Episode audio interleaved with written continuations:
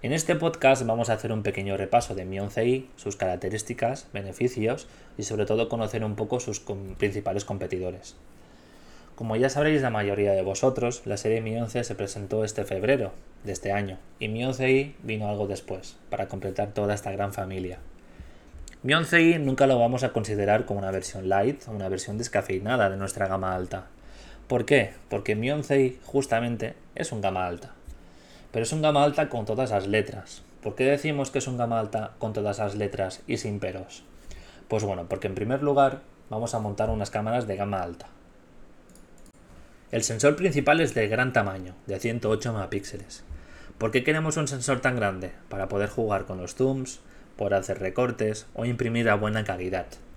Como ya sabréis, es un estándar en nuestros gama alta últimamente, pero no hay que olvidar que otros productos de la competencia no llevan estos sensores tan grandes.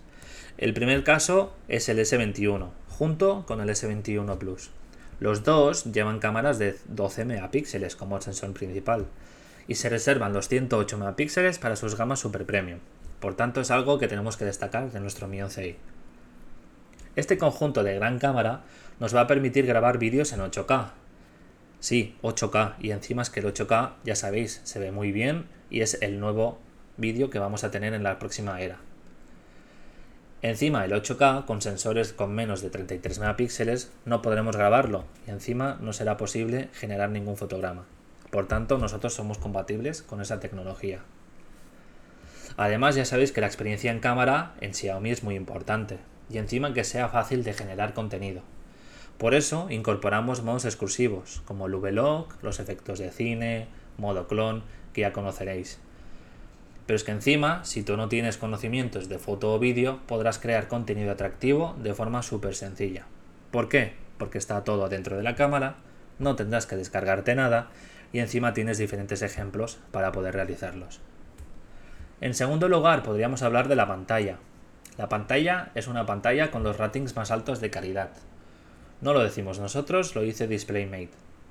¿Qué es DisplayMate? Pues es un organismo independiente que además de evaluar pues, la calidad, como os estamos diciendo, de las pantallas de un smartphone, se dedica a mil cosas más, como por ejemplo consultoría en optimización, calibración de las pantallas, testeo de todo tipo de pantallas, incluso monitores profesionales. Por tanto, recibir esta calificación es un gran logro para Xiaomi. En tercer lugar, el rendimiento no solo contamos con un procesador referencia en equipos de gama alta, sino que cabe recordar que en este punto Samsung no usa Qualcomm Snapdragon, usa sus propios procesadores y no tienen tanta buena performance, ni críticas, ni valoración como los de Qualcomm. En este caso, nosotros montamos el Snapdragon 888. Empezamos con una exclusividad mundial y con Mi 11 y Mi 11 eran los únicos del momento que llevaban ese procesador. Seguro que alguien os va a comentar alguna vez, os lo ha comentado, que los gama alta no incluyen ranura de expansión microSD, pero tenemos 256 GB de memoria interna en el canal offline, con tecnología UFS 3.1. Todo este conjunto hará que las aplicaciones, junto con la RAM del procesador, se muevan mucho mejor y podamos optimizar esos recursos. Utilizar una microSD con este equipo sería como conducir con un Porsche con un limitador a 100 km por hora. No tiene sentido. Además de todo esto, contamos con Dual SIM, pero a diferencia de otros competidores, podemos hacer uso del 5G en ambos slots, sea cual sea la SIM que tengamos activa. Eso sí, nuestro operador tendrá que ser compatible con el 5G. El operador tendrá que ofrecerlo. En cuarto lugar, y no menos importante, hablaremos de la batería y de la autonomía tenemos que saber tres cosas bastante importantes a tener en cuenta. Tenemos una amplia batería de gran tamaño también, con 4520 mAh. Nos aguantará todo el día sin problemas y durará toda la jornada. Además de eso, de una batería muy buena, tenemos un cargador de 33 vatios, que encima está incluido dentro de la caja, dentro del paquete de ventas. Para acabar la carga total, se nos cargará aproximadamente del 0 al 100 en unos 50 minutos. Todo esto es lo básico que debemos conocer sobre las características y beneficios del Mi 11i. Ahora vamos a tocar, vamos a hablar el tema de los competidores. En este caso nos vamos a centrar en el Oppo X3 Neo, después en el Galaxy S20 FE, que va a cumplir un año de vida en breves, y el Galaxy S21. Para realizar una comparativa más completa, la dividiremos en dos grupos. Por un lado tendremos las versiones más light de los flagships de Oppo y Samsung, como serán el X3 Neo y el Galaxy S20 FE, y por otro lado competiremos directamente con la gama alta de Samsung, el Galaxy S21. Si comparamos el Mi 11i tanto con el Oppo X3 Neo como con el Galaxy S20 FE, vamos a ver que nos tendremos que centrar en tres puntos. Pero será interesante mantenernos en el mismo discurso que antes, ya que estos tres puntos se podrán considerar premium por sus prestaciones. ¿Cuáles son las diferencias entonces del Mi 11i respecto a los dispositivos que acabamos de mencionar? Pues serán tres. En el caso del rendimiento, es el único de los tres que lleva un procesador de gama alta de Qualcomm de este año, el Snapdragon 888.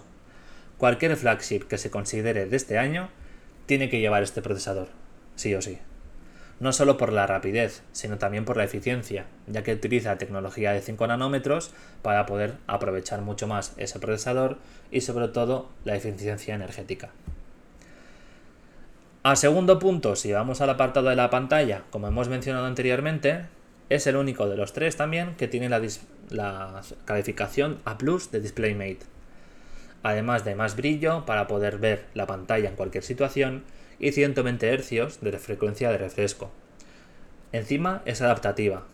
¿Qué significará esto? Pues que es más eficiente energéticamente hablando, gastará menos batería y su tasa de refresco variará en función del contenido que reproduzcamos, ya sea una película, serie, jugando, etc.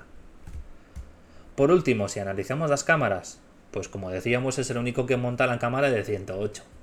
El S20 FE monta una cámara de 12 megapíxeles, que encima es la que usan los S20 que pronto hará dos años. En el caso de Oppo, su cámara principal es de 50 megapíxeles, algo que no se encuentra en la gama alta. Además ya sabéis que Xiaomi dispone de un gran número de modos de cámara que hemos visto antes, encima son exclusivos, lo remarcamos mucho porque somos únicos en el mercado con estos modos de cámara de foto y vídeo. Ahora, si comparamos con S21, vamos a ver claramente las diferencias.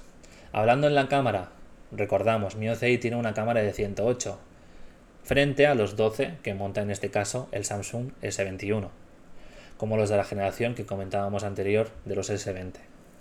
Además, contamos con los modos de fotografía y vídeos, comentarios también anteriormente, que son un plus de cara a la gama alta de Xiaomi.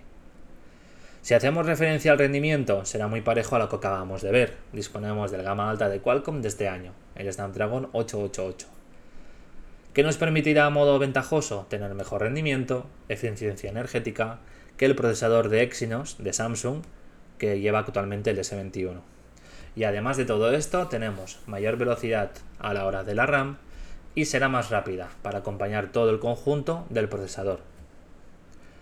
Para acabar, nuestro Mi 11i, recordad, incorpora 5G dual, que a diferencia del competidor, en este caso el S21, no lo incorpora. Esto nos permitirá descargar a todo ritmo cualquier tipo de archivo o incluso en las dos slots, en las dos tarjetas SIM, para una conexión más rápida sin tener que cambiar tarjetas